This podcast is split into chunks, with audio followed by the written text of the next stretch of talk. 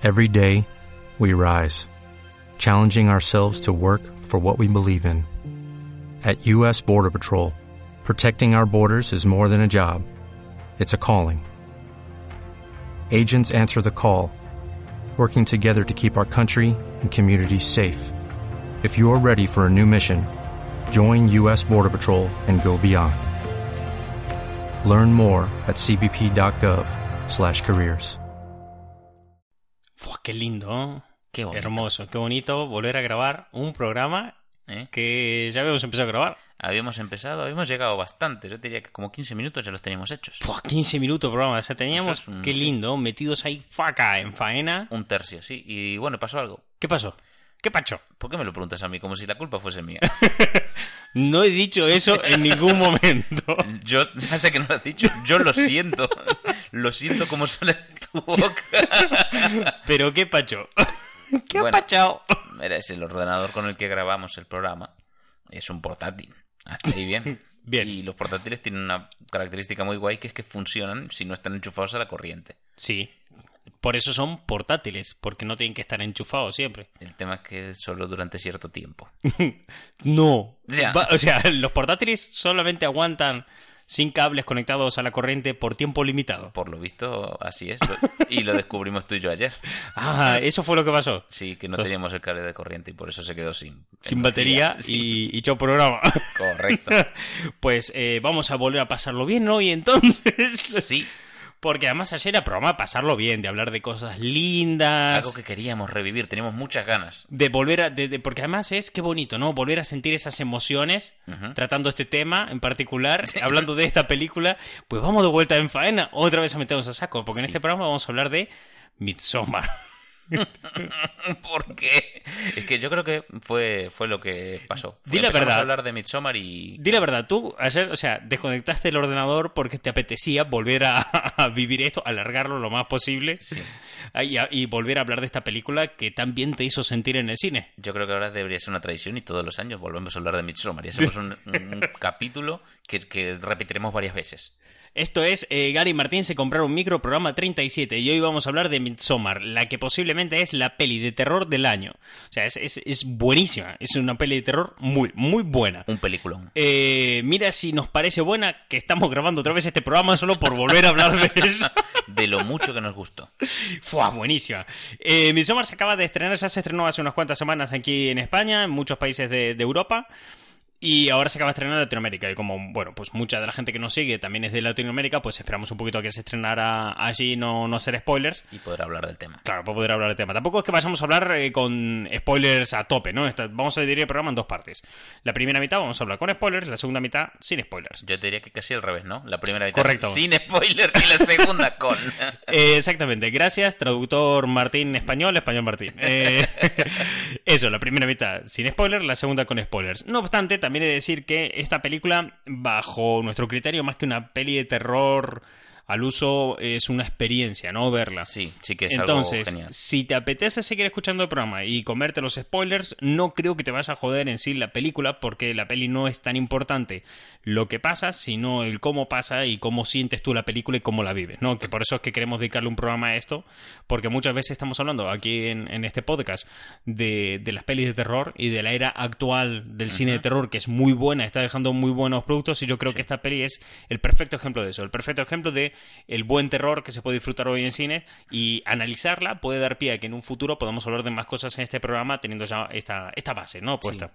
Yo lo tengo en mi top de películas ya de terror, de lo más alto, y, y de este año posiblemente entre las tres mejores. Yo estoy seguro de que de momento no he visto, vale que aún estamos Sí. a, a- a septiembre, acabando septiembre, pero de momento creo que no he visto mejor película en el cine que esta. Sí. Que, que Midsommar este año, por lo menos, ¿no? Y eso que en Está Game en Game, me eh. flipó y me reventó el melón. Y he visto eh, Eras una vez en Hollywood, que también me gustó Es muchísimo y demás, pero en cuestión de calidad de cine, Sí. Midsommar es lo mejor. Ahora también te digo, encima. si alguien viene y me dice, no me gustó esta peli, te creo. Te entiendo porque es una peli que te hace que lo pases mal. Exactamente, para el que no conozca, no sepa qué es esta peli, es una película que se ha estrenado, eso, lo he dicho, hace poquito en, en Europa, eh, ya se ha visto también en Estados Unidos y trata de la historia de, pues, de una chica que pierde a su familia en un crimen muy, muy atroz, un crimen muy, muy jodido, muy chungo. y de, la, de hecho de la manera más violenta y fea que le podía pasar a ella, pues de esa manera pierde a, a, su, familia. Todo esto ocurre en el contexto de que está en una relación muy tóxica con su novio, de que está llegando a su final y no, y ella es muy dependiente de él, él está hasta la polla de sus dramas familiares, en el sentido de que le, sobrepasa, le sobrepasa completamente todo lo que le está ocurriendo a ella y todo lo que tiene que estar soportando, y cuando tampoco eh, ya eh, siente amor por ella como antes, ¿no? Eso sí, es una situación muy de relación estancada y que se está muriendo poquito a poco la, relación. Entonces, en medio de todo este contexto, un amigo del grupo de colegas de ellos, porque esos son estudiantes de universidad y demás, les propone viajar a Europa, que él es estudiante de intercambio, y viajar a Europa para festejar el Midsommar. El chico este comenta que en su pueblo se festeja el Midsommar, que es la fiesta del solsticio de, verano, ¿no? Y mm, como aquí, por ejemplo, en Coruña sería festejar San Juan y toda esta fiesta, y dice, bueno, pues invitarlos a su pueblo, que hacen la fiesta del pueblo, y que vayan para allí de, de viaje de verano en medio se acopla hoy no es al viaje, porque claro, está muy mal, está muy jodida y al novio como que le sienta mal ya dejarla, no sola. dejarla sola, entonces... Con todo el drama familiar que acaba de sufrir y demás. Claro, le invita a ir y demás. Entonces toda la película va sobre eso, sobre el viaje de ella eh, con sus colegas y a la vez el viaje interno de ella para superar el, luto de haber perdido a su familia. Eh, ¿Por qué es tan buena esta peli? Cuando es una película que además no es que pasen muchas cosas. No. No es una peli que, tú digas, bueno, hay grandes momentos, grandes puntos de inflexión, hay giros argumentales que lo flipas. No, en absoluto. No es que pasen muchas cosas. Eh, el gran hilo argumental es como ella supera el luto mientras vive en esta fiesta de pueblo tal, ¿no? ¿Qué pasa? ¿Qué es lo que la hace imponente a esta película? Que cuando a ti te hablan de una peli, o tú recuerdas una peli, por norma general, recuerdas momentos concretos, ¿no? Volvemos a los ejemplos de antes. Tú ves Endgame, hostia, recuerdas ese momento eh, de cuando se aparecen todos los Vengadores juntos al final. Cuando el Capi es digno. Claro, tienes todo eso que te viene a la cabeza. Eh, otra película que es este año que vimos en cine, It. Joder, recuerdas ese momento en el que todos vuelven al pueblo, en It capítulo 2 y tal. Tienes momentos concretos que recuerdas. En Midsommar no pasa eso. Cuando recuerdas Midsommar, recuerdas cómo te hizo sentir Midsommar. Es una peli muy emocional en el sentido de que está jugando con tus sensaciones todo el rato. O sea, el director se vale de la narrativa, se vale de elementos mm, que a lo mejor no se habían nunca explotado de esta forma para crearte inquietud, para sentirte tenso. Toda Exactamente, la película está hecha para sentirte tenso. Entonces, como ya está pensado para que te sientas de una manera en particular, a lo largo de toda la película vas enfrentándote a diferentes situaciones y reaccionando con tus emociones. No es que tú digas, ay Dios mío, ¿qué va a pasar ahora? No, no, sino que eh, lo importante de la película es cómo te vas sintiendo. Entonces la película dejas una peli de terror al uso, eh, que es lo bonito de la era de, terror actual en el cine, ¿no? Que no estamos tratando con pelis de terror que se basen en ¡buah! Te asusté, ¿sabes? De aparecer una cara y te asustó de golpe. El mítico slasher tampoco. Claro, no, es una scary movie. Estamos hablando de una película que se centra en el drama, eh, que, que, se centra en el dolor y al dolor de los personajes ancla el terror. Hmm. El terror eh, se desarrolla en la película a través de eh, las emociones de los protagonistas y el dolor y el luto interno de cada uno y las emociones en su mayoría negativas, porque al fin y al cabo es una peli de terror, y cómo se van transformando en la protagonista eh, a lo largo de, la película. De desarrollo, sí. Para entender un poco esta peli es importante hablar de su director, Ari Aster. Ari Aster, neoyorquino, tiene solo dos pelis hasta ahora, Midsommar y Hereditary, y si Midsommar es la mejor peli de terror de este año y la mejor que he visto en el cine, probablemente Hereditary era la mejor que vi el año pasado. y es del mismo fulano.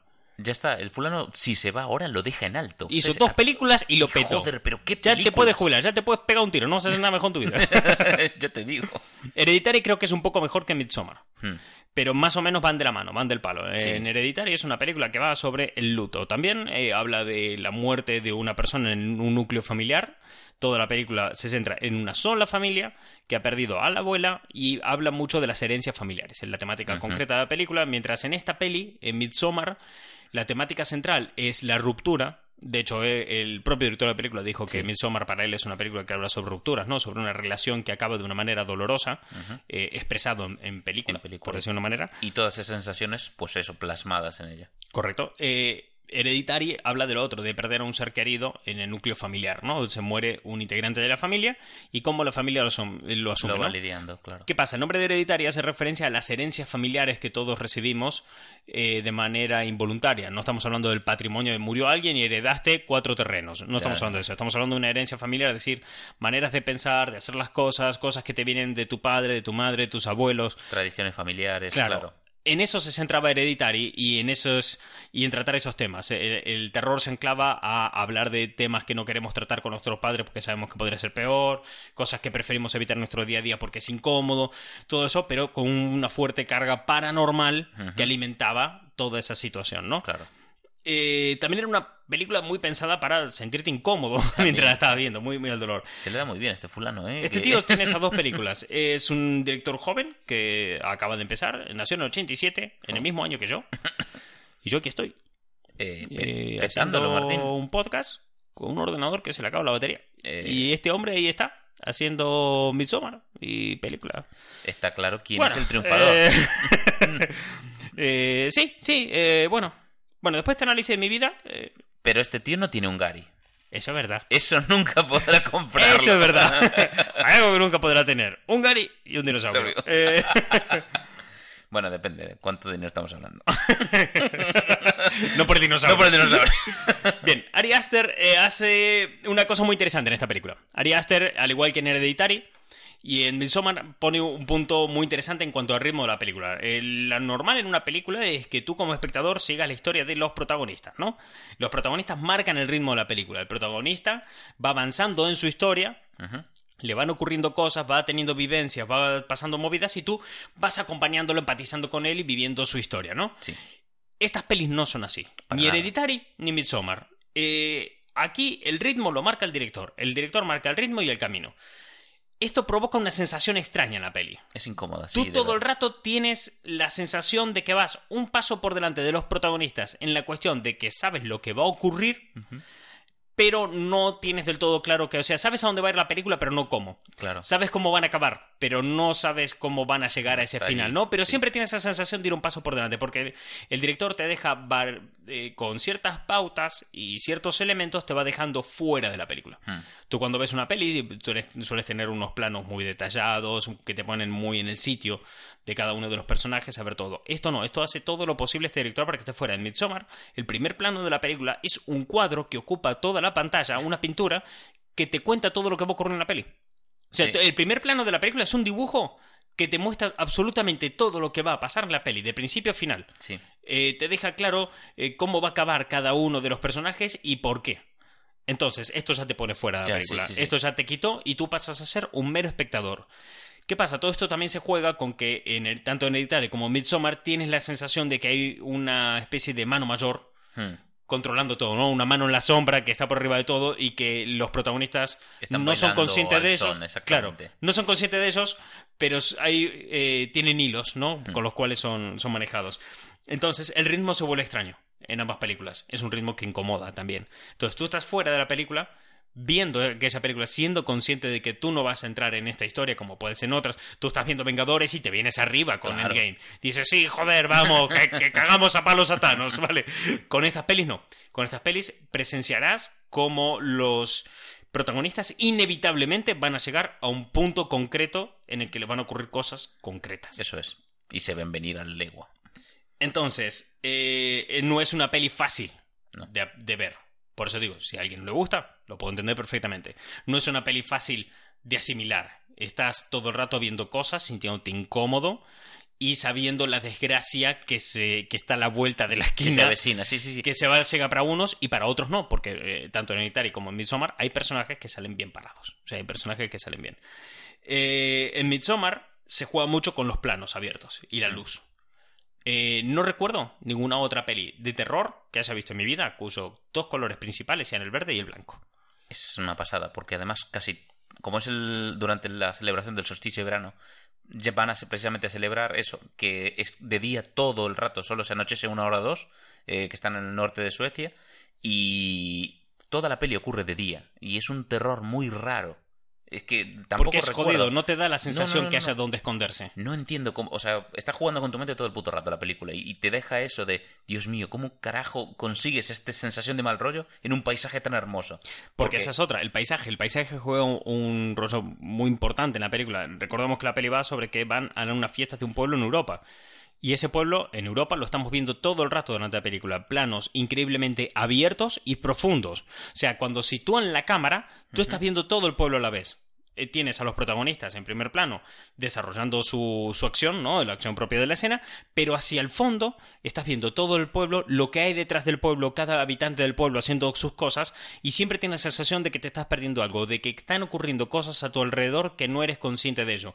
Como eh, podría pasar cualquiera que está en un pueblo ajeno. de que ocurren cosas que no acabas de entender y más. También juega mucho, eh, porque el, el punto básico de esta peli, el, el hilo que lleva toda la película son las relaciones humanas, ¿no? Mm. El, si el tema principal es ese, es, Es una ruptura porque es una... Claro. una- vamos, la, la relación más íntima que puedas tener es una relación de pareja siempre. Eh, a partir de eso ya empieza a crear otro tipo de relaciones. Por ejemplo, relaciones familiares, el luto y la relación con la familia. Eso es un tema increíblemente importante también en la película. Las relaciones con las amistades, tanto tóxicas como favorables. Eh, las relaciones con la gente nueva, con los desconocidos y sobre todo las relaciones con uno mismo. Eh, toda la película, la protagonista se está explorando a sí misma y vive, tiene que vivir un paso de reaccionar a, a las cosas que le ocurren a ser una persona empoderada que tome acción en su propia vida y- empezar a salir adelante para poder avanzar en, en ella. Exactamente, dejar de, de vivir a rebufo de, de lo que le está sucediendo. Tiene un detalle muy curioso esta película, que las plantas representan el estado de ánimo de ella. A medida de que ella va eh, avanzando en su vida, ¿no? intentando superar las cosas, las plantas que, que aparecen durante toda la película empiezan a estar cada vez más vivas y cada vez son más abundantes. Cuando empieza la película y ella está empezando a vivir el luto, las plantas de su casa están pochas, están Sí, sí, sí. medio muertas, están secas. Pero hacia el final de la película está todo como muy florecido, Todo rodeado de pero flores, un poco raro y algunas plantas aún están jodidas. Juega mucho con esto. Hay un montón de metáforas por la medio de la película que juegan intencionadamente a que no las acabes de pillar todas, porque lo importante de esto sigue siendo el que estés desconcertado durante la película, pero a la vez de que estás desconcertado, sigues estando fuera y sabes a dónde va a ir la película, pero no el camino. ¿Por qué es tan importante que estés desconcertado?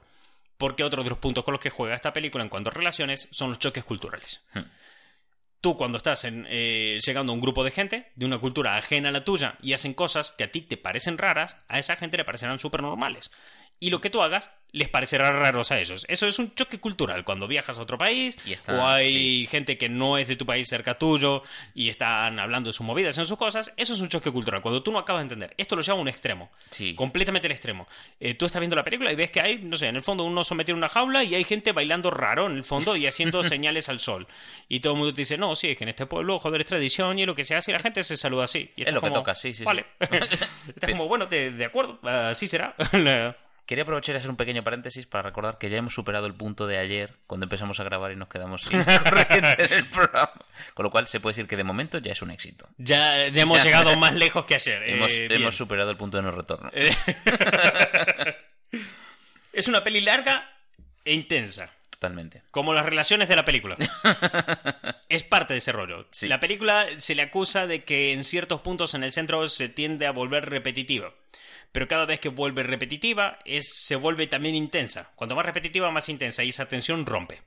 Rompen puntos que hasta llegan a ser gores. Buf, ya. Que ponen a prueba el estómago del espectador. Pero no estamos hablando de películas gore años 80, de ah, meto cuchillo, saco tripa. no hablamos de ese tipo de gore, ¿no? O sea, sería muy fácil hacer una Sí. película así. Sería muy fácil utilizar el goro de meto cuchillo, saque tripa y a tomar por el culo. De, de jugar a, la- a ser sangriento, ¿no? Como Claro. esas películas de los 80, slasher y demás. No, estas películas juega, esta película, Midsommar, juega a- al gore de una manera distinta, le da una vueltita de tuerca. O sea, cuando hay algo gore, mantiene el plano. Sí. Y no sé, y no, no hace cosas extremadas, mente sangrientas como las películas de los 80, no, no. Lo lleva el gore a un punto realista, a un hiperrealismo. Toda la acción gore que ocurre es hiperrealista. Eso es lo que a mí me rompió el melón. Todas las escenas que son brutas, te las crees. Es que lo, lo ves y dices, ¡ay, joder! Es Y- muy real. Y el plano se queda ahí quieto, recreándose. Y digo, Dios, es que. Uf. Lo que busca la película con el gore no es utilizar el gore para escandalizar o para decir Dios, cuánta violencia, como se hacía antiguamente. Mm.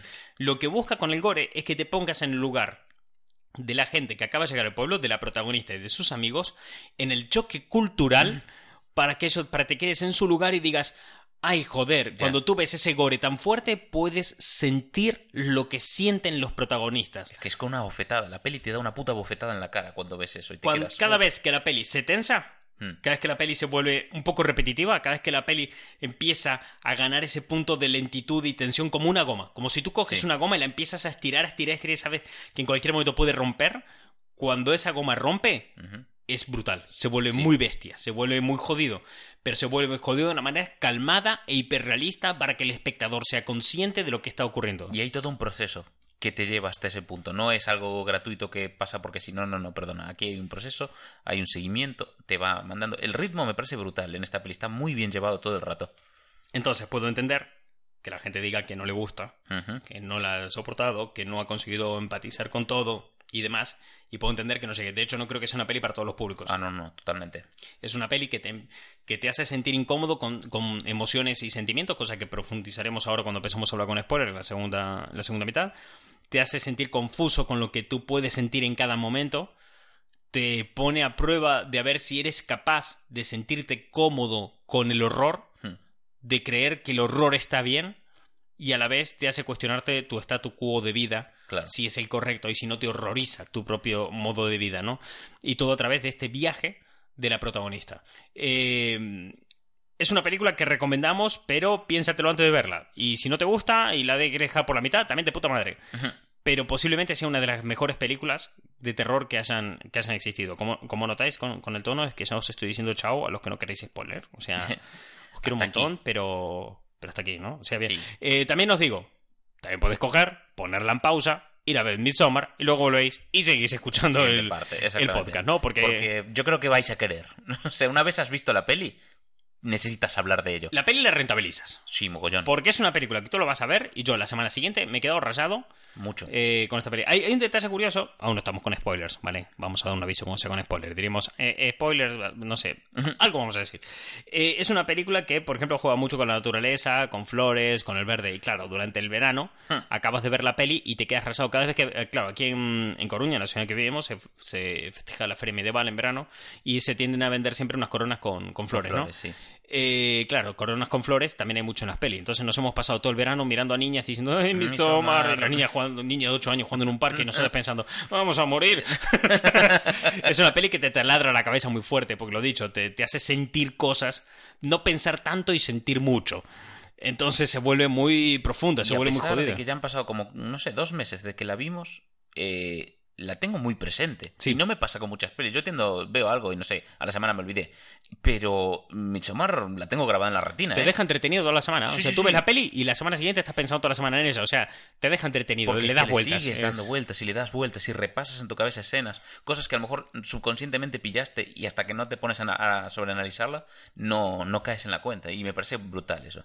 eh, hay un punto muy, muy importante de la película que es eh, que como tú vas un paso por delante, la película, como lo que decíamos antes, empieza con esa imagen que te cuenta toda la peli, Sí. y a medida de la que va avanzando la película aparecen más imágenes, aparecen muchos cuadros de fondo, muchas cosas, pero cada uno de esos cuadros y, y- e imágenes que salen en la película decorando tan solamente una habitación o demás, son todas imágenes que te narran lo que va a pasar en las tramas secundarias. Si la principal, la que aparece al comienzo de la peli, Sí. Te cuenta lo que va a ocurrir en toda la peli con ciertos detalles, las imágenes que aparecen de fondo y cuadros que van pasando durante la película te cuentan lo que va a pasar en las tramas secundarias.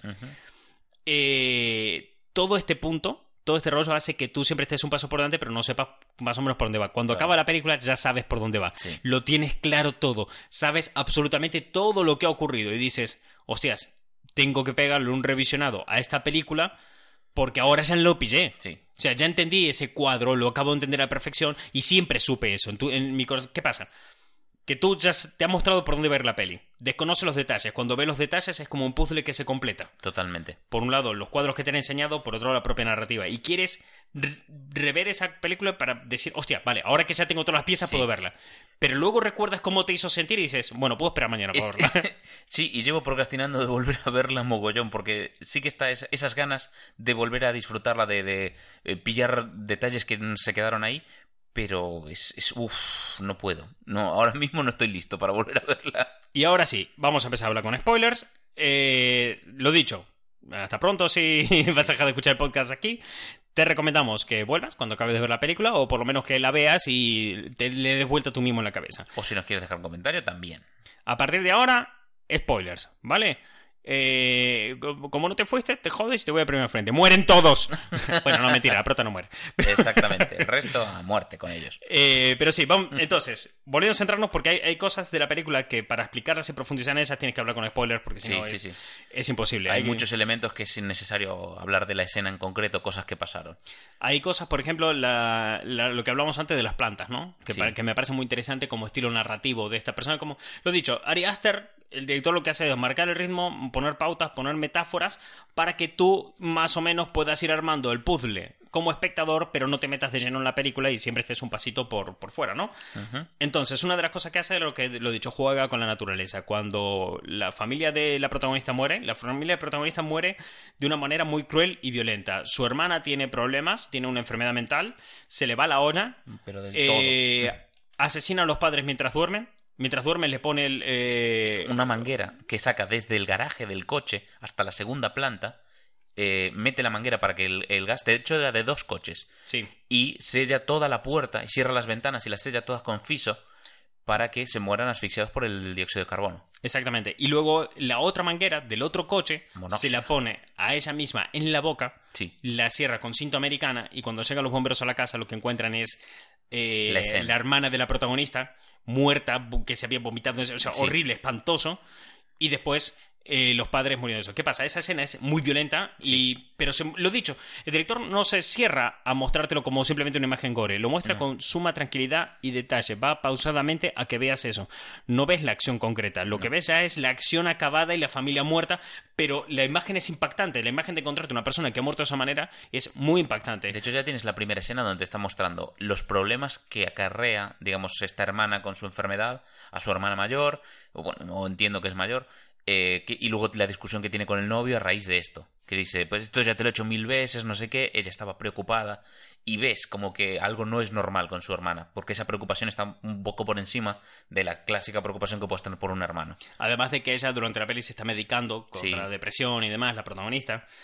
Y a la vez que va ocurriendo todo esto es muy curioso porque toda la película está a oscuras y se ve nieve sobre las plantas. El frío mata las plantas.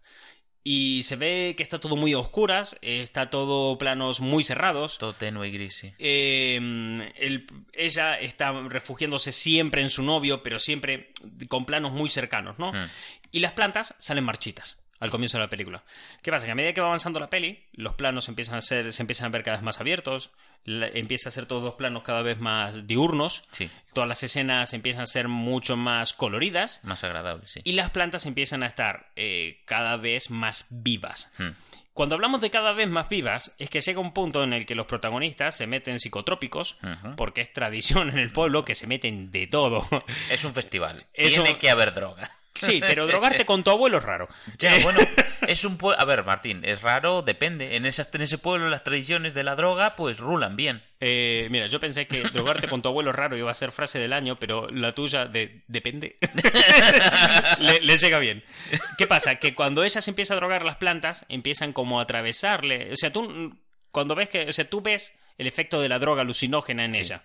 La imagen de la pantalla se distorsiona, pero no es que dude si lo que estamos viendo es real o no, que sería lo fácil en estas películas, sino que juega con que tú te puedas sentir y percibir el mundo como lo percibe ella y todo momento eres consciente de qué es falso y qué es verdadero.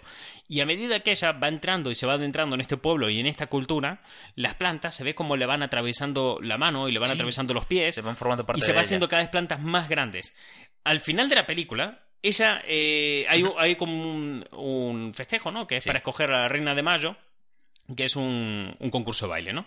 Cuando ella participa en este concurso de baile y gana, al final está completamente cubierta por flores. Es que es un seto Solamente andando. se ve la cara. Sí. Está, la llenan de flores por completo. ¿Qué pasa? ¿Cómo se llega hasta ese punto? A lo largo de la película ella va superando el luto de la familia cuando tenía una familia desestructurada por, por el tema de su hermana, esta relación tóxica con su novio, esa estaba muy sola y muy desprendida de sí misma incluso. Pero cuando va a este sitio y se encuentra con este pueblo que es una secta prácticamente, Sí. con unas tradiciones muy locas, enfermizas y, y horrendas, una de las, para que entendáis, el gore que hablamos antes, ahora que estamos con spoilers, Sí. eh, en el pueblo este tienen una tradición que es que les parece cruel lo que hace la gente en Occidente de, mira, cuando una persona está mayor, la cuidamos, la metemos en un geriátrico, la llevamos a un asilo, lo que sea, y la cuidamos y le damos cuidados paliativos Para hasta el último segundo de su vida, vida. sí. Les parece cruel que se haga eso porque dice que se está alargando el sufrimiento de cualquier persona. Entonces, en este pueblo, ¿qué hacen? Cuando cumplen 72 años, los tiramos por un barranco. Eh, Literal. Yo apoyo la moción. Hay mucho viejo por ahí. Hay, Es- hay mucho viejo que a lo mejor pide barranco a gritos. Yo lo dejo ahí. es literal. Lo tiran por un barranco. Le revientan la cabeza con un martillo si quedan vivos del Sí, caer sí, de barranco. porque el- ay, Y ahí está el gore. Y ahí lo ves. Y se hace de una manera hiperrealista. Es una violencia hiperrealista para demostrarte con sumo detalle. Y es muy creíble esa toma. Y no se hace de una manera excesivamente violenta, sino para realmente enfocarlo a mostrar esto, ¿no? Mm. ¿Qué pasa? Que cuando ella va entrando en este pueblo y tú vas viendo estas cosas tan horribles, juegan con la idea de esto es un choque cultural. Es Desde como luego. si, como cuando la gente va a un pueblo y ve que tiran la cabra de un campanario Sí. y dicen, no, pero si esto es tradición y a la gente del pueblo le parece lo más normal y los que vienen de fuera están como, pavo, acabáis de tirar un animal vivo de un campanario. Pero desde luego, el choque cultural es fuerte, pero más fuerte es el choque del viejo contra el suelo. O sea, Eso es verdad. porque menuda hostia. Pero yo te digo, eh, tengo vista muchas peligores, muchas pelis de terror y demás. Y esas escenas me costó verlas. Sí. De hecho, el segundo anciano que salta, no fui capaz de verlo. Yo me acuerdo que sí, te vi girar la cara y dije, No, "Uf, eh". no fui capaz, no, no fui capaz de mantener la, la mirada en la pantalla y me, me chocó mucho. Yo estaba tan sorprendido que me quedé como en shock, que me dije, lo vi, ¿sabes? Como Milhouse, lo vi todo. Todo. Pero estaba con los ojos como putos platos y flipando, porque vi venir, cuando eh, vi que los viejos, es lo que dices tú, lo ves venir, ves que van a ser eso. Además la escena se estira, se estira mogollón, Claro, como porque- 5 o 6 minutos ves todo el proceso mm, de subir hasta allá, de tal, y digo, van a tirar los viejos, van a tirar los viejos. Ves a un fulano que tiene un mazo enorme y está apoyado sobre él, y digo, y el mazo es por si no caen bien. Es que lo vi, lo vi y digo, no me puedo creer que vayan a hacer esta locura. ¡Pam! Y lo hace. Por eso antes hablábamos del tema de los spoilers, de que creemos que no afecta mucho a la peli, porque la peli ya te hace spoilers. Sí, La ya. peli eh, están todo el rato, te están mostrando lo que va a ocurrir. O sea, el pueblo no se corta, el, el pueblo no lo oculta, para eso es lo normal. Entonces, ellos están hablando y están diciendo, no, mira, es que vamos a tirar un viejo en campanario y no se lo toma en serio. Nadie se toma en serio que lo vayan a tirar a un barranco. Y el De director- hecho, la, la escena, concretamente, que le preguntan, no, mañana vamos a hacer tal fiesta. Y aquí la gente, bueno, vive hasta los 70 años. Y la chica pregunta a la prota, ¿y qué pasa por los 70 años? Y prota hace... plan, Sí. Pero en plan de, bueno, que ah, se mueren. Y todo el mundo se lo toma, viste, como a coña. Pero tú como espectador sabes que no están de puta broma. No, no, no. Sabes que no están de broma. Entonces, claro, eso es a lo que nos referimos con que siempre vas un paso por delante de los protagonistas. Y aún así no deja de impactarte, aún No. así no deja de tal. ¿Qué pasa? Que mientras está ocurriendo todo esto, mientras te estás centrando en el gore, mientras te están poniendo toda esta violencia, ella va encontrándose en un sitio donde todo el mundo cuida de todo el mundo. Donde si se tira un viejo de un barranco, es por amor a ese viejo. Un amor un poco raro, pero por Pero amor. amor. Tal. El- todas las cosas que ocurren de este palo en el pueblo es por una unidad familiar total. Todos en el pueblo son, Son una familia. familia. No tienen conceptos de padres, hermanos, abuelos, tal. No hay un sentimiento de pertenencia de uno a otro, sino que todos son familia. Todos son hermanos, todos son padres, todos son madres, todos son abuelos, todos son hijos. Los hijos se, se crían en comuna, todos son eh, responsables de ellos. Luego ah, llega la madurez, salen a estudiar fuera, hacen como este Pele, que es el compañero que los invita a- al Midsommar, ¿no? A disfrutar este festival, porque él también, sinceramente, quiere compartir esto con sus amigos. realmente los lleva a un sitio espantoso donde lo- todo lo que ocurre es horrible, es, Sí. es realmente eh, terrorífico. Pero claro, él lo hace desde un punto de vista de colegueo, Sí, desde un punto de vista de, de- de amistad. Para él está bien. Y él quiere compartir ese amor con, con con sus, sus amigos. Entonces, claro, ella se va encontrando en este punto en el que dice, bueno, se encuentra con un sitio en el que le invitan a pasar a, a cocinar, una, situación muy familiar, ¿no? Con las con otra gente del pueblo, eh, le invitan a comer, le invitan a cenar, duerme en la misma habitación que duerme todo el mundo. Entonces se empieza a sentir por primera vez en su vida integrada en una familia. Y entonces empieza a avanzar ese duelo. Y tú vas viendo a lo largo de la película como metáforas donde se re- recrea y se vuelve a acordar la protagonista una y otra vez de la muerte de su familia. Pero a medida que esto va avanzando la película, esos recuerdos van siendo modificados y se van edulcorando, por decirlo de una manera, a medida que ella se va integrando más en el pueblo. ¿Qué pasa? Que estas tradiciones tan horrorosas como tirar a un fulano de una montaña y darle con un mazo en la cabeza son las que a ella le causan eh, cierto confort interno porque por primera vez en su vida se siente querida y aceptada en algún sitio. Ajá. Se siente bien con Sí. eso. Y entonces empieza a ver los problemas que tiene con su pareja, y empieza a ver eh, los problemas que tiene con sus amigos, y empieza a darse cuenta de las relaciones tóxicas, y se da cuenta que a lo mejor el único que se ha preocupado alguna vez por ella, el único que la ha tratado bien, es Pele, el chico que lo llevó a este pueblo, donde matan gente. pero Que te eh, te matan, pero de buen rollo, quiero decir. O sea, Puestos a que te maten, sí, mejor que sea así, sin correr y sin estrés. Entonces, ¿qué pasa? Eh, la película llega a tal punto en el que al final de la fiesta, que son varios días, hay que hacer sacrificios, hay que matar gente. Y ella acaba uniéndose a estas fiestas, acaba decidiendo matar incluso a su, a su novio, Ujú.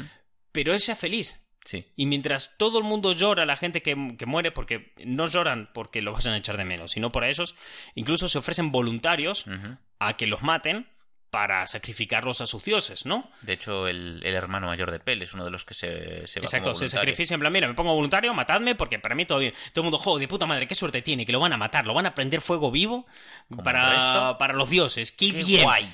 Toda la gente lo está viviendo un montón, pero ¿qué pasa? Que no dejas a una persona que está muriendo quemada viva. Entonces grita y llora.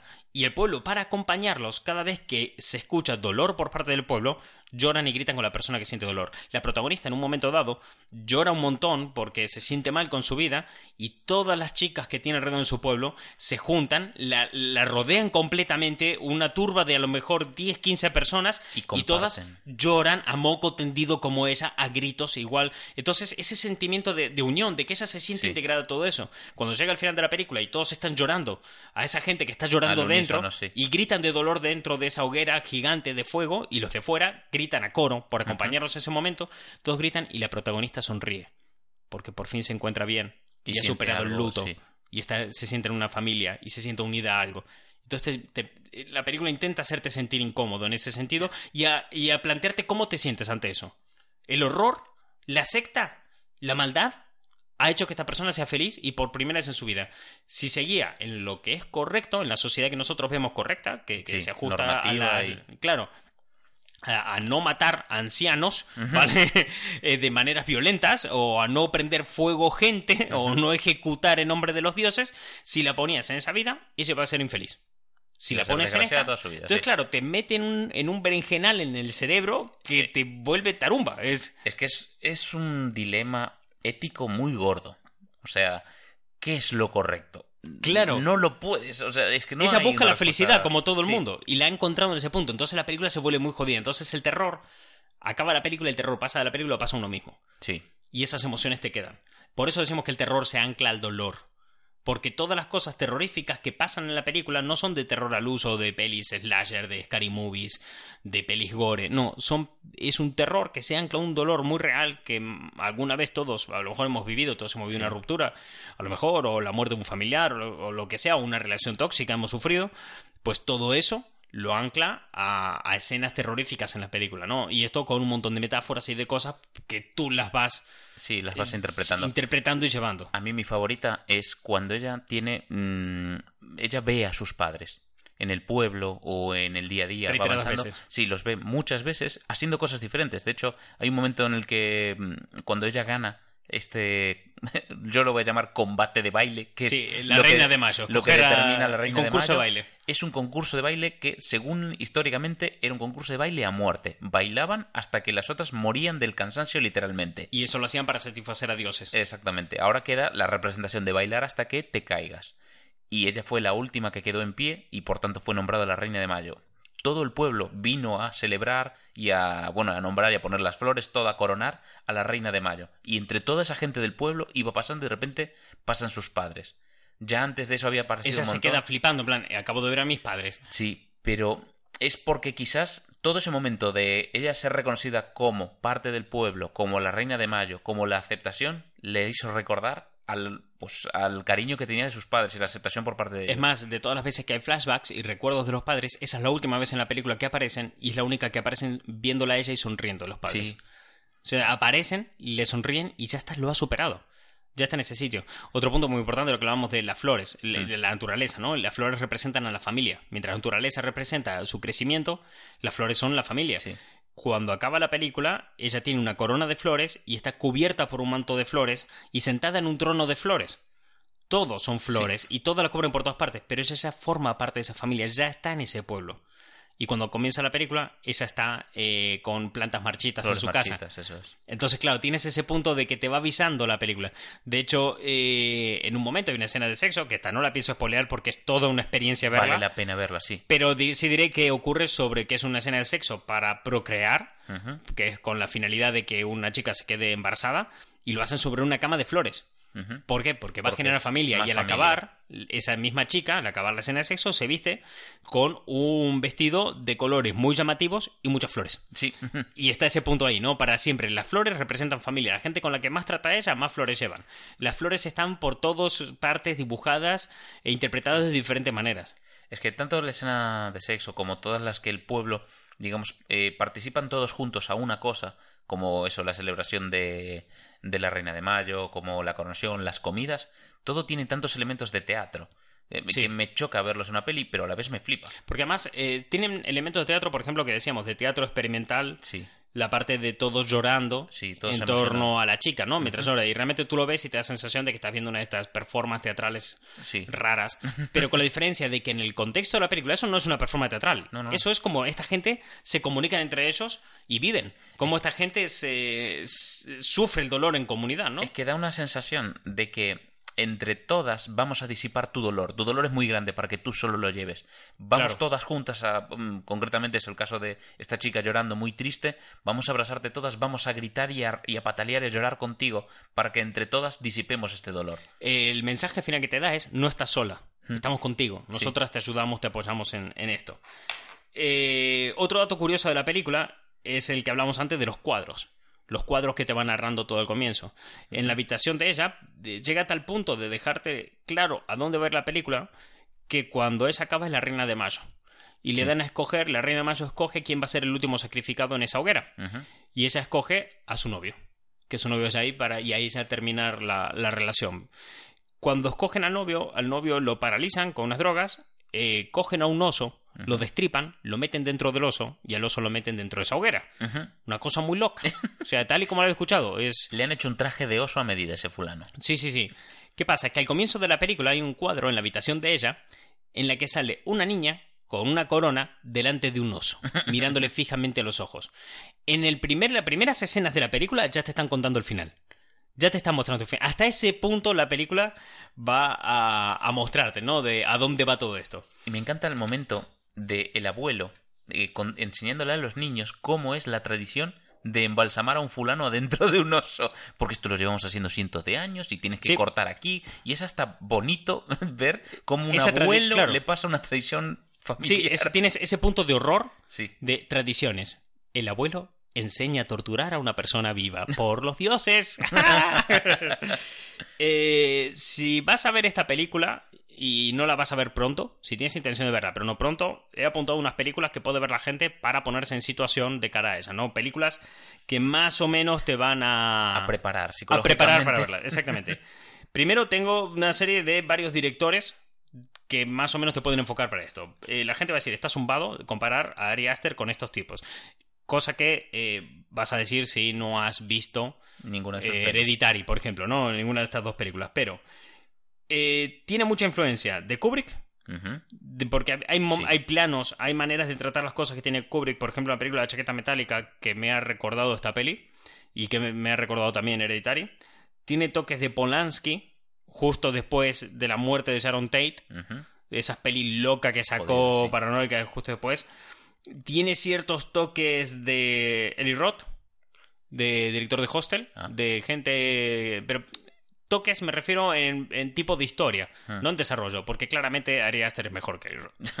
Eh, ciertos toques de Hitchcock a la hora de desarrollar el suspenso. Estamos hablando de palabras mayores. O sea, es, es la gente top de... de- Estamos hablando de palabras mayores, del suspense. Y si te quieres preparar antes de ver esta película, te recomendaría que vieras Funny Games, una peli de terror que tiene dos versiones. Me da igual cuál veas, porque una es un calco de la otra, tiene, es una la versión original europea y después una remake americano, pero es eh, la misma La- peli, la peli. eh, plano a plano, o sea, es exactamente igual. Me, me, me chupa un huevo los que me digan, no, porque esto no-". es la misma puta película. Es, he visto las dos y no me acuerdo cuál pasaba en cuál, qué cosa pasaba en cada uno, porque son la misma peli. Pero bueno, eh, le recomiendo mucho. Eh, Funny Games, que va sobre una familia que entra dos tipos en su casa y le dicen, vamos a jugar un juego. Vosotros apostáis a que mañana, por la mañana, vais a estar vivos y nosotros a que estaréis muertos. Ah, me acuerdo, sí. es sí, una película de un terror psicológico, familiar, un poco extraño. Es, es jodida, sí. Y está, está muy bien. Hereditary, obviamente. La anterior película de Ari Aster. Una película, lo dicho, que va muy en la, en la línea de esta. Y para mi criterio es mejor que Midsommar. Sí, Pero estamos mira. hablando de que es mejor por medio punto, Yo ¿viste? Que- diciendo, sí, que si eh, Midsommar es un 9, este es un 9,5. O Claro, sea, esa- ahí eh, las tengo, ¿sabes? Hereditary también es fuerte. eh, si tienes. Si ha fallecido un ser querido tuyo hace poco, a lo mejor puedes esperar para verla. Date un tiempo. Eh, pero sí, es una película muy buena y lo mismo que Midsommar. Si no te ha gustado, pues puedo entenderlo. Puedo, puedo comprenderlo. Hostel. Hmm. Gente que se va de viaje por Europa Y no le sale bien. Y no sale bien la jugada. También es un punto de referencia para ver. Y después, eh, por último, eh, Wickerman, el hombre de mimbre. Hmm. Recomendaría especialmente la versión original, no el remake con Nicolas Cage. Porque creo que tiene más en común con el original que el de Nicolas Cage. No porque el de Nicolas Cage sea una peli mala, Hmm. que es peor que la original, pero está bien. eh, el hombre de mimbre va sobre un tipo que está investigando una desaparición de una niña, se acerca hasta un pueblo, y el pueblo es un pueblo jodido, es un pueblo turbio, donde eh, festejan una tradición que hacen un ritual y unos sacrificios al hombre de mimbre, Mm. que es un hombre, Sí. literal, de mimbre, que mide como cuatro metros, y al que eh, queman, y hacen, la gente va vestido de animales y con máscaras, pues, muy jodido, Sí. o sea, un poco turbio. Encaja, sí. Pues es una peli de terror, años 60, 70, no recuerdo ahora mismo, pero también es muy buen punto de referencia. O sea, estas cuatro películas te preparan el cerebro para Midsommar. Hmm. No digo que vayan a ser iguales ni que traten los mismos temas, pero sí que puedes ver elementos de estas cuatro películas Todas en Midsommar. de Y de lo mismo, con estos otros cuatro editoras que comenté antes, vas a ver elementos de cada uno en esta, en esta peli. Eh, esta peli creo que es importante. Creo que es Mm. importante porque son de estas pelis que están marcando la pauta de cómo se ha de hacer el terror en la actualidad. Sí. Eh, recuerdo hace muchos años que viniera Viñetas del Atlántico, eh, la, la feria de, de cómic de aquí de Coruña, Coruña. de McKean. Hmm. De para quien no lo conozca, es el dibujante de cómics como por ejemplo Batman Arkham Asylum, ¿vale? Dibujante top. Sí. Y entonces en esa charla le preguntaron al fulano qué le gustaría hacer de ahora más. Y él, ha trabajado mucho con Neil Gaiman, eh, de, de dibujar muchos, sí.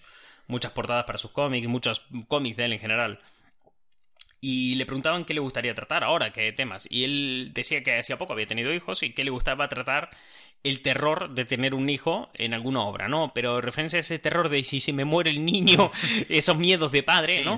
Pero que creía que con eso se podían dar buenas, Buenas historias, de terror. Esto lo dijo hace muchos años aquí en, cuando vino a Coruña.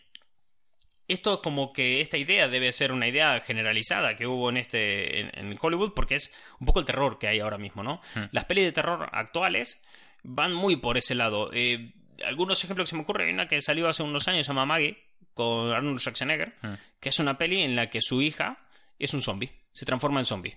Y la gente dice, tienes que matarla, porque es un zombie, me cago en la puta. Y él se la lleva a casa, a vivir a su casa, y es, es que ¿cómo lo voy a matar? Que es mi hija.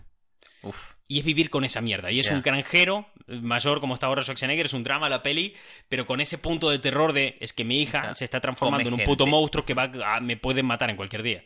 Entonces, claro, vives con ese terror de que se puede asociar mucho a la eutanasia y a muchos otros temas. Tienes pelis de terror como las de Jordan Peele, eh, Get Out y. Uf. Pelis de terror que te hablan. eh, Get Out habla del terror eh, del racismo, Hmm. pero el que sufre el racismo, ¿no? Eh, ese terror Ese de. pánico del rechazo, sí. Eh, había un, un cómics de Spider-Man con, con Miles Morales, Hmm. de Miles Morales de prota, ¿no? Que él decía, joder, tengo 12 años, voy por la calle y la gente se cambia de acera porque soy negro. Y tengo 12 años. ¿Qué cojones le voy a hacer a este hombre mayor adulto, sabes? Ese terror de vivir así, de joder, en cualquier momento puede venir un zumbado y joderme, pues Get Out habla mucho de eso, ¿no? De, de enfrentarte a esas situaciones. Su otra película, As, nosotros, eh, donde, que es esta, donde hay una familia, la, eh, que aparece otra familia idéntica. Hay una familia que son los protagonistas y les aparece otra familia que son idénticos a ellos, ¿no? Es una película cuyo terror está anclado al consumo, o sea, la sociedad de consumo. ¿Vale? O sea, el vivir en una sociedad de consumo que está eh, dejándonos sin recursos prácticamente, eh, los terrores más cotidianos que es los que se puede enfrentar eso, ¿no? A- al que Sí. alguien ocupe nuestro lugar, que nos quite lo poco que hemos conseguido, el cuánto te mereces lo que tienes. ¿Eres privilegiado en esta sociedad? Porque tú a lo mejor piensas que no, pero a lo mejor sí lo eres. Y el darte cuenta un día que a lo mejor sí eres un privilegiado. Eh, As juega con eso. Uf. Juega con vamos a perder esto. Todo, ambas películas, Get Out y As, con una enorme carga de comedia detrás, ¿no? Sí. Para. Porque es el propio estilo de Jordan Peele, de narrar. Jordan Peele hay que tener en cuenta que es un hombre que viene de programas como Mad TV, que es un programa Buah, de sketch tipo sí. Saturday Night Live, ¿vale? Y, y As, eh, perdón, Get Out iba a ser una peli de comedia hasta que le tuvo que dar una vuelta de tuerca por temas con productoras y demás, porque las productoras le decían, nadie te va a producir una comedia sobre vamos a reírnos de, de ser racistas. No, joder. le dio una vuelta de tuerca y salió esto, al final se ganó el Oscar por Get Out, por el guion. Eh, pero juegan con estos temas. El terror actual, el buen terror actual, juega con estos puntos, Es juega con estos temas. Es la actualidad. O sea, no hay. El, el terror siempre tiene Es- que ser un ref- íntimo. Sí, el terror para que funcione tiene que ser un reflejo de la sociedad actual. Y yo creo que lo que estuvo pasando en los últimos años es que estábamos recibiendo malas pelis porque no había un análisis real de lo que nos da miedo hoy en día. O sea, hace tiempo, mm, por citar otra vez, veíamos el típico videoblog este de re- Reflexiones de Repronto. Te hablaba del terror. Siempre tiene eh, sectores de la población a la que atacar. Los slashers eran pelis para adolescentes de los 80. Porque ¿qué les daba miedo? Joder, que te jodan un polvo. Porque en los slashers, si follas, mueres. Que te- no solamente eso, que te jodan la diversión cuando eres adolescente, que la Sí. vida se acabe en- en- cuando estás en el Eh, en yendo, mucho más a- yendo mucho más atrás. Fíjate, nos vamos a la época de Drácula. Cuando sale la novela Drácula, ese hombre que baja desde un castillo en lo alto de, de una montaña para Sí. comerse a las doncellas, realmente se estaba hablando de los miedos a los caciques, al derecho Sí. de pernada, a todos esos abusos de pueblo Correcto. europeo. Habla de eso, ese terror. Sí. Eh, Frankenstein te habla el terror de las revoluciones industriales Y de la llegada, progreso, sí. claro, de la llegada de la electricidad y el quedarse obsoleto. Hmm. Cuando te salen los zombies es cuando empiezan eh, todo la- el auge de zombies es un terror que te habla de, de estos miedos a las el- nuevas enfermedades, eh, la sobrepoblación. Y estas pelis atacan al lado íntimo. No se dejan, no se dejan llevar por cosas. Además, es como una especie de seguro que tiene el propio género, ¿no? Sí. Porque mientras te mantengas a hablar del apartado íntimo, es difícil hacerlo mal, quiero decir. Es. Por muy mal que lo hagas, al ser íntimo y hacer que el espectador se mire a sí mismo, eh, ya te da una garantía de que va a haber un poco de calidad. Por ejemplo, eh, It, la primera, capítulo 1, Sí. está muy bien porque juega con eso, pero desde el punto de vista de niños. Niños enfrentándose a miedos de niño. Claro. Y está muy bien ese punto, y juega con ese punto de terror psicológico, pero de niños enfrentándose. Y cuando eres un niño todo te da miedo. Eh, eres un niño, Eres- te claro. acojona la vida porque, joder, no, estás a los- no es como No los adultos. preparado, joder. Claro, no estás pasado de vuelta como un adulto. Entonces, claro, te da miedo todo. Y dos, en contra, es mala justo por lo opuesto, porque en vez de centrarse en esos miedos psicológicos, en esa parte psicológica de terror, se ancla a los sustos, va a Mm. lo fácil. Entonces ahí es mala. Pero mientras se mantenga en ese punto de terror psicológico, Sí. una peli más o menos ya te va a dar una garantía. O sea, la peli ya te da cierta garantía de que va a ser buena. Entonces, cuando nos referimos a una ola de terror buena, de calidad actual, es cuando se están creando películas que son difícil de ver, que te produce un terror interno y que te vas a pasar varios días diciendo, puta mierda. Es que, vamos a ver, no hay emoción más primaria quizás que el miedo. O sea, es lo que te eh, mantiene vivo. es el instinto de la supervivencia. Entonces, joder, una emoción tan fuerte y tan básica, eh, sabiendo explotarla, es muy difícil hacerlo mal. Entonces, eh, sí que es cierto que puede que veas Midsommar y que no te parezca buena, porque el cerebro probablemente te desconecte de ella. Igual que con Hereditaria. Mucha gente, la gente que sé que no le ha gustado, que la que he tratado de que no le ha gustado y que le parecían muy sobrevaloradas, era gente de que, como la película le era incómoda de ver, Hmm. su La cerebro rechaza, pisaba sí. un punto de fuga y se distraía y se ponía otra mierda y tal porque ya les, les superaba y decía, no, mira, hasta aquí, o tal. La otra gente que sé que no le ha gustado es porque la película la superó, por todo lo opuesto, porque se metieron tanto en la película que le jodieron vivo, que le taladró el puto cerebro y ya dijo, mira, no, es que no puedo, es que no puedo soportar esto. O sea, cuando fui a- al cine a ver, por ejemplo, Hereditary, la peli anterior, Sí. fui con, eh, con dos personas a verlo y, y una era, de, de las que está con nosotros, era no vio los últimos 20 minutos de peli. No los vio. O sea, fue taparse la cara porque le superó. Estaba tan metido en el rosa de la película que le taladró el puto cerebro Joder. y no fue capaz de afrontar lo que la película le tenía preparado. Entonces, yo creo que cuando. el- la- que por a mí, no o sea, yo sí. Sí. la acabé de ver la película, eh, la otra persona también tal, pero sí puede dar ese efecto. Hmm. Entonces, yo creo que el terror, cuando son pelis de terror buenas de verdad, más que pelis son experiencias Sí. que te hacen mirarte a ti mismo te hacen plantearte cosas y te hacen pensar en ciertas cosas que con otro tipo de película a lo mejor no, no lo harías. La gente que te dice, no entiendo qué gracia tiene ver pelis de terror, qué gracia tiene pasar miedo. La gracia que tiene de pasar miedo viendo pelis de terror es esa, es la autoexploración que te puede ofrecer la película. eh, el, el explorar ciertos temas que no te puede ofrecer ningún otro género eh, es muy difícil cómo se puede tratar el miedo miedos como lo que decíamos antes, el racismo y todas esas cosas, el- el- los miedos Sí. tal cual del día a día con, no sé, una comedia o un drama. Es más difícil, Sí. te da un impacto mucho más directo y lleno. Y si alguien viene y me dice, es que no entiendo la gracia, pff, lo puedo entender a perfección porque, a ver, al fin y al cabo, ¿quién carajo lo quiere pasar mal? Pero yo creo que si tú tienes ciertas curiosidades internas, ciertas eh, inquietudes en tu cabeza, en tu mentalidad, en, en tu día a día, el terror te puede ayudar, las pelis de género terror buenas te pueden ayudar a avanzar en eso y plantearte Y ciertas cosas. Y, mucho, sí. tal. y además ser un punto de fuga para uno mismo. Eh, a mí Hereditary me parece que en cierta manera también es un punto igual que Midsommar Ujú. puede ser un punto de fuga. De que te haga enfrentarte a cosas que no te querías enfrentar. Porque, por ejemplo, Hereditary va de eso. Enfrentarse a cosas que están en tu vida y que a lo mejor tú, pues, de base, no te quieres meter ahí, en ese terreno, ¿no? Eh, el ejemplo de eso es una conversación que hay en la película de una madre con su hijo a la hora de cenar y que se vuelve muy tensa y una discusión del carajo. Porque se empiezan a decir entre ellos cosas que se tenían guardadas desde hace mucho tiempo. Sí, la, la escenita de sacarse verdades a la cara. Exactamente, tiene una escena de eso, que es bastante dura. Entonces, claro, cuando te ves esa escena te hace reflexionar y pensar en ciertas cosas, ¿no? Que a lo mejor otro tipo de peli, pues, no te va a llevar tanto por ese lado con esa intensidad. Es un- golpe de choque. Esta, Hmm. eh, eh, esta peli es un cubo de agua fría a tu vida. En plan, paga, toma, Sí. dos tazas. Eh, obviamente recomendamos la peli, pero mm, con calma. Sí. O sea, cualquier peli que por lo más general te digo, wow, tienes que ver esta película, ¿qué tal? Esta te digo, te recomiendo que la veas. No te digo que tienes que verla. Te lo, Te recomiendas. Y dale una vuelta. Sopesa si te compensa, sí. Y para acabar ya, eh, lo que vi esta semana de Midsommar. Para... claro, es una película difícil de vender, ¿no? O sea, de Sí. hecho, tú ves el tráiler de Midsommar y no te, no te enteras de qué carajo va la película y ves la película y no te un carajo que va el tráiler. y me hizo mucha gracia la que, la que hicieron en Alemania, tío, para vender la peli. el tráiler, el, es el póster de la película, es la prota llorando con una corona de flores Ujú. y se ve el plano como cortado, ¿no? O sea, se ve, o sea, está eh, la chica sale en la mitad izquierda del póster Sí. y solamente más o menos se ve dos tercios de la cara, la mitad de la cara, Sí. ¿no? Y ella está llorando con todo el cielo detrás y todo ese tema. Bien, eh, en Alemania, para vender mejor la película como peli de terror y que la gente vaya al cine, directamente se ve el primer plano de ella y le pusieron un montón de sangre, o sea, sangre chorreando ¿Qué? de la corona de ¿Qué? flores que lleva puesta. Y es en plan, ¿por qué hace? Eso no pasa nunca en la peli. O sea, si hay alguien que no sale herido, si hay alguien que sale bien parado, es ella. Joder, Ya. O sea, ¿qué cojones es esta mierda? Y está viendo la peli y digo, esto es publicidad, esto no, no sé qué es esto. Me hizo mucha gracia el rostro de, ¿qué manera tan rara de vender? Es como estamos jugando con tu mente. Jeje. Así que eso, si has visto Midsommar, pues y estás escuchando esto en Evox o en YouTube, déjanos en los comentarios a ver qué te parece. Dinos si te vas a atrever a verla y, y queremos conocer vuestra opinión porque al fin y al cabo no hay mucha gente que se haya atrevido a ver esta película o la haya visto y le apetezca hablar de ella luego. No hay mucha gente que le apetezca hablar de esta peli luego. Y a nosotros sí nos apetece hablar de la peli, así que si la has Eh. visto, no sé, escríbenos a Instagram. De hecho, nuestra cuenta de Instagram es arroba los juguetes de Martín. Eh, tenemos la página web, toyhuntercollection.com, ahí también tienes un formulario de contacto y no sé, ya me dirás qué te parece eh, Midsommar. Eso sí, no me hagáis lo de mandarme mensajes de audio, por favor. No me mandéis mensajes de audio.